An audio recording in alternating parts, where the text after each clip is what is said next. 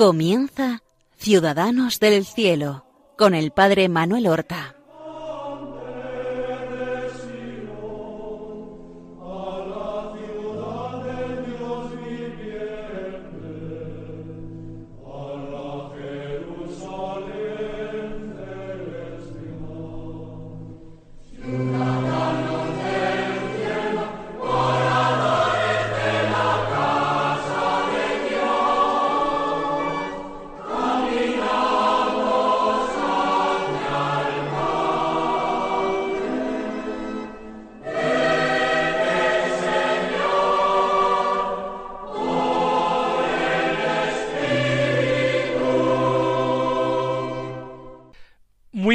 Días, queridos hermanos. Damos comienzo a una nueva emisión de nuestro programa Ciudadanos del Cielo, un programa que realizamos en Radio María para poner en contacto a nuestros oyentes con la vida y con las virtudes de tantos hermanos nuestros que nos han precedido en el signo de la fe y que gozan ya en el cielo de la visión de Dios, en compañía del resto de los bienaventurados y de los santos ángeles. Comenzábamos la pasada semana a hablar de uno de los grandes santos que mayor influencia han tenido en toda la historia de la Iglesia, en toda la historia de la espiritualidad cristiana, un santo que ha influido decisivamente en el devenir de la comunidad de los creyentes. Nos referimos a San Benito Abad. Benito, que así lo llamamos en castellano. En latín es Benedictus, que significa bendito, benedicto también traducido, bendito. Y realmente como dice su biógrafo el Papa San Gregorio Magno, fue un hombre verdaderamente bendito de Dios, lo llevaba ya en su nombre. Y ya decíamos que él eh, vive en esa época posterior a la caída de Roma, en esa época en que Roma está gobernada por un rey ostrogodo, Benito, asqueado, sin embargo, de aquella ciudad en plena decadencia, que se entrega fácilmente a abusos, violencias y perversiones. Huye de Roma, a donde ha sido enviado por su padre para estudiar. Huye con su nodriza. Huirá primero a una ciudad que se llama se llamaba, mejor dicho, Éfide, hoy día se llama de otra manera, se llama Alfide, y allí vive durante años en el seno de una comunidad parroquial donde su nodriza también es bienvenida, donde él destaca por su virtud y también su sabiduría y su madurez impropia de sus años cómo su fama crece allí hasta realizar un milagro.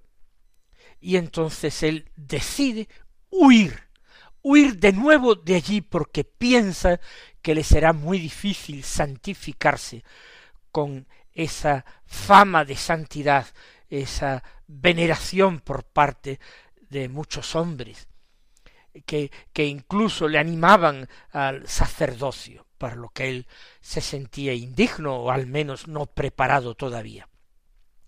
Y como es imposible llevar consigo a su eh, nodriza, a su antigua niñera, él parte a escondidas. Y ahí habíamos dejado el anterior programa. En esta huida que él hace hacia un lugar llamado Subiaco.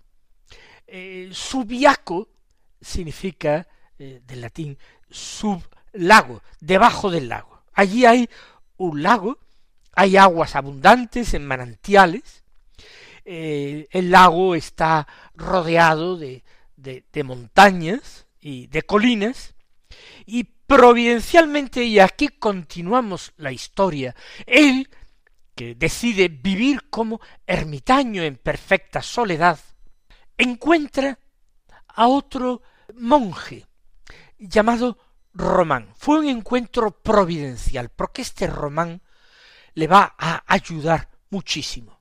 Él eh, le pediría eh, consejo u orientación en esa región tan favorable para emprender una vida monástica eremítica. De hecho, Román también vive como ermitaño, pero bajo las órdenes de un superior. Es una colonia de monjes que viven con una eh, relativa soledad y que se reúnen para los oficios y para la celebración de los divinos misterios de la Eucaristía. Román por su cuenta le pone el hábito monástico a Benito y le va a facilitar un lugar para que él pueda vivir a solas. Más abajo donde vivía el propio Román con otros monjes, un sitio más escarpado y alejado. Y le va a facilitar el alimento. De hecho, se lo descuelga, se lo descuelga eh, en una cestilla con una cuerda desde esa parte alta de un acantilado donde vive Román a una parte más baja, sublago, eh, debajo del lago, que es donde vive nuestro Benito. Y allí él vive en soledad, allí él se entrega a la oración prolongada, allí se enfrentaría, como todos los valientes ermitaños, al diablo, allí vencería las tentaciones, allí el mismo Señor sería su verdadero y único maestro, allí padecería todas las tentaciones propias del ermitaño, allí padecería las desolaciones, el abandono, la prueba de la fe, allí se sentiría igualmente tentado a abandonarlo todo. Recordemos que era muy, muy joven todavía.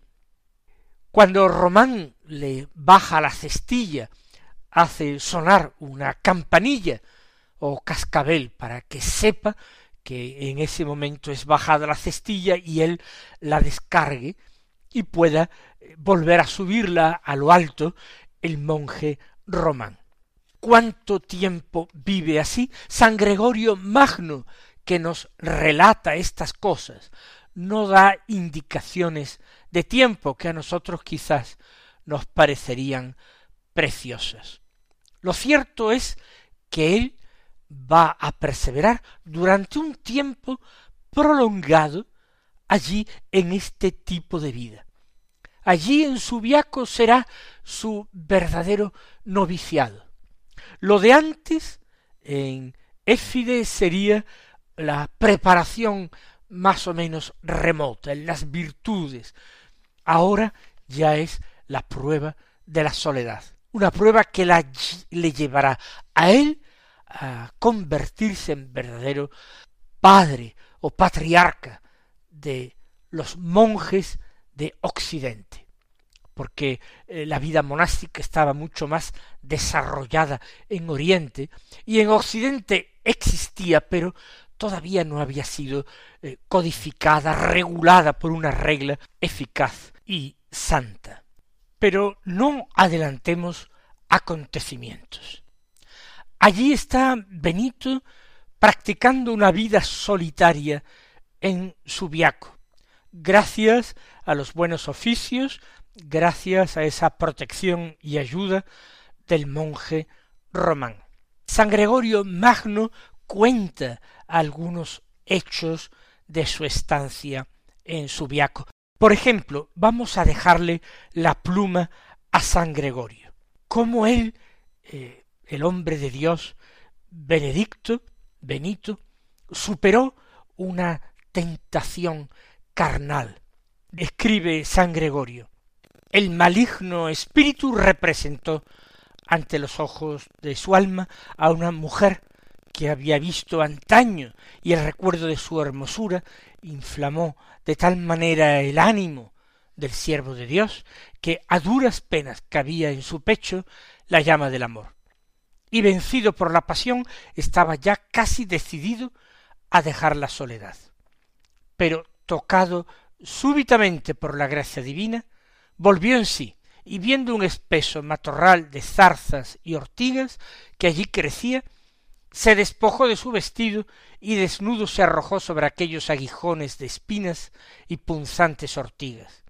Desde entonces, según él mismo solía contar a sus discípulos, la tentación voluptuosa quedó en él tan amortiguada que nunca más volvió a sentir en sí mismo nada semejante. Este hecho luego se contará de otros santos que indudablemente encontraron su inspiración en Benito. Como vemos, se trata de un hecho concreto y aislado que Benito cuenta mucho más tarde a sus discípulos enseñándoles la valentía y la decisión con que hay que enfrentarse al diablo, algo que él mismo hizo, que él mismo practicó con resultado. Vamos también a ver cómo en el desierto de Subiaco, un desierto ameno por otra parte, él vive una gran ignorancia de todo. Por ejemplo, en una ocasión, un presbítero, un sacerdote, de un pueblo de las cercanías, después de haber celebrado la vigilia pascual con sus fieles, el día de Pascua, toma eh, provisiones, alimentos, y conociendo que Benito se halla allí en gran soledad, lleva alimentos para eh, comer con Benito allí. Eh, sabiendo, intuyendo o conociendo ya que Benito era un hombre santo y la pequeña anécdota es que Benito comparte con él aquellos alimentos que tan generosamente le lleva, pero se sorprende porque ni siquiera sabía que aquel día era Pascua, de lo cual se alegra muchísimo, pero hasta tal punto vivía en un gran aislamiento del mundo y en una gran ignorancia de todo. Nos preguntamos cómo es que el monje román no lo había avisado. De hecho, vivían con una gran separación y era desde lo alto de un gran peñasco como le, hacía bajar su comida en el cestillo, como ustedes recuerdan que hemos dicho. Se va haciendo mm, Benito cada vez más conocido. A través de este sacerdote que lo ha visitado alguna vez, quizás pastores de la región que pasan por allí y luego cuentan lo que ven, aquel hombre santo, los mismos monjes que comparten su vida con Román y que quizás por curiosidad han bajado de su montaña para hablar con Benito y para conocerlo, todos están absolutamente convencidos de la santidad de Benito. De tal forma que en un cierto momento, no sabemos quizás a la muerte del superior abad que tenían los monjes de, de Román, piden a Benito que sea él, el abad, quien, él quien les dirige y quien les lleve. Ciertamente Benito se resiste, pero es que además gente del pueblo, donde vino aquel sacerdote, también se siente impelida a buscarlo como maestro espiritual, a ponerse a sus órdenes, convertirse en sus discípulos, ir ellos también a la soledad bajo la dirección de Benito. Finalmente parece que Dios invita a Benito a aceptar aquello, aunque le llevará a muchos sufrimientos, no digo a muchas preocupaciones, porque Benito vive en una inalterable paz, en una gran calma. Él no se preocupa de nada, vive en las manos de Dios. Pero sufrimientos sí. Él entonces empieza a ordenar la vida de aquellos monjes, pero al mismo tiempo, con todos estos eh, lugareños que quieren vivir bajo sus órdenes y que se sienten impelidos también a la soledad, él decide que no pueden vivir en la misma soledad que él ha vivido. El Señor, con su gracia y su inspiración, le está sacando a él mismo de una soledad absoluta, de una vida puramente eremítica, para llevarlo suavemente a una vida cenobítica, más eh, sencilla en cuanto que va a tener más protección contra los peligros. Un monje no tendrá la tentación de preocuparse tanto como podría haber sido, no fue el caso, Benito, por sus necesidades materiales que fueran cubiertas, por sus tentaciones, por su ignorancia, llegar a no saber qué día era la Pascua y estar ignorante de esa gran alegría que celebraba en fe toda la iglesia. Él va entonces a fundar con la gente que afluye doce comunidades, doce monasterios, cada uno con doce monjes, en honor de los apóstoles de Jesús, suficientemente distanciados para que tengan vida independiente, aunque esos monasterios no tienen propiamente un abad, un padre, sino que Benito será el de todos. Les instruye en lo que seguramente él ha practicado en la soledad los años anteriores.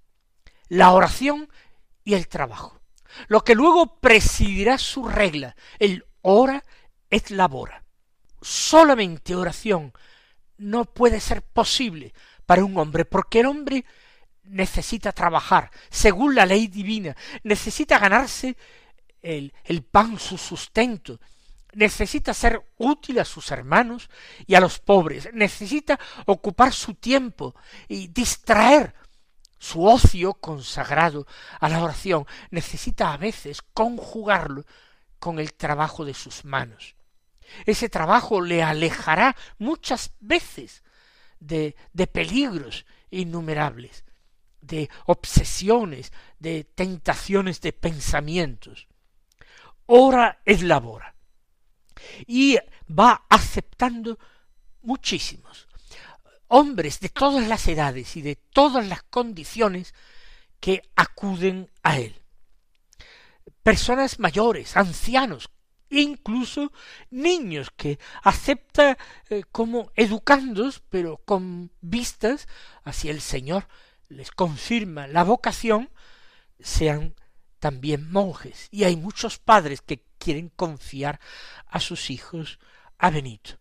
Ese será el origen de los niños oblatos que son frecuentes en las abadías benedictinas durante muchos siglos.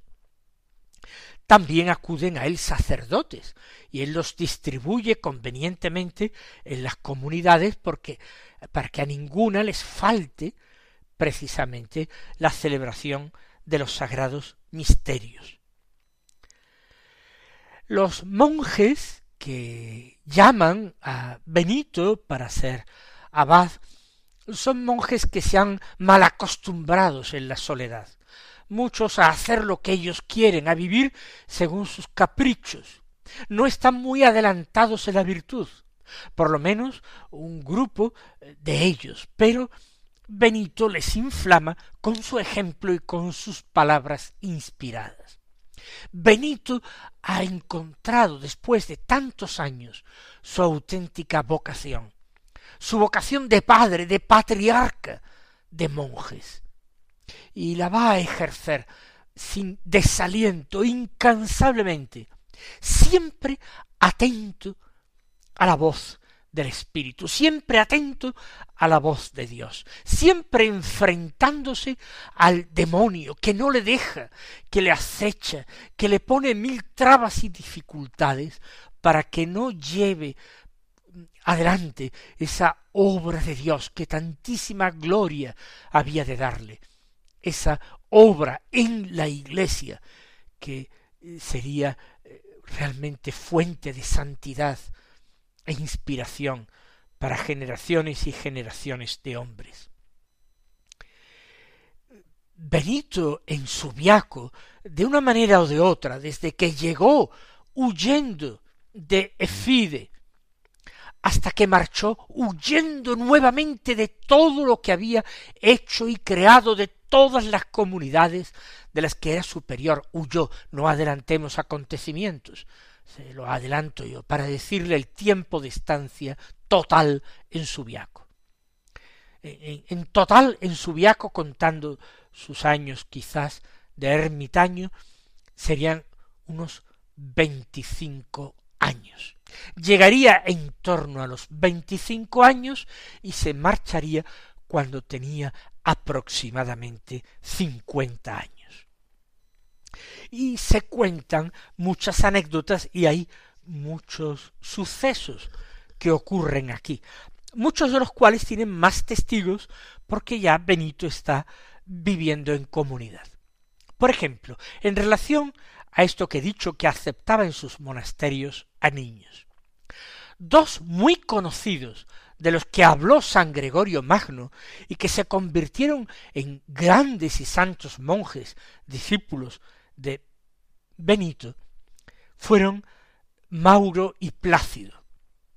Mauro y Plácido eran de familias romanas, hijos de nobles romanos, que atraídos ya por todo lo que se estaba viviendo en Subiaco, llevaron a sus niños para que allí quedaran bajo la custodia de Benito y fueran educados en la piedad.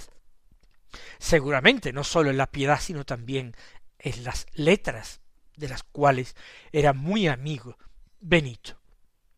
Pues bien, parece que en una ocasión, recogiendo agua del lago, eh, Plácido, con un odre o una vasija, por el peso, fue, cayó al lago y se hundió, y se hundió en el lago, y dieron aviso rápidamente a Benito, que estando con Mauro, que sería entonces un adolescente, le mandó con ese imperio, con esa obediencia, que inmediatamente fuera a salvar a Plácido y Mauro se lanzó al agua, caminando sobre las aguas.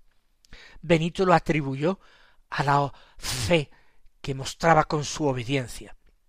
Pero el mismo Plácido, después de ser rescatado, Mauro lo agarró por el pelo, por los cabellos que los tenía largos, y lo agarró por esos largos cabellos y lo sacó fuera y lo acercó a la orilla. Y dijo que estando sumergido en el agua veía sobre él eh, la capa o manto del abad de Benito, y que por tanto él creía que había sido Benito el que lo había salvado de morir ahogado, aunque ciertamente lo hizo Benito, pero a través, a través de Mauro. El próximo día seguiremos contando estas hazañas del padre de los monjes, San Benito Abad. Hasta entonces, recibid la bendición del Señor.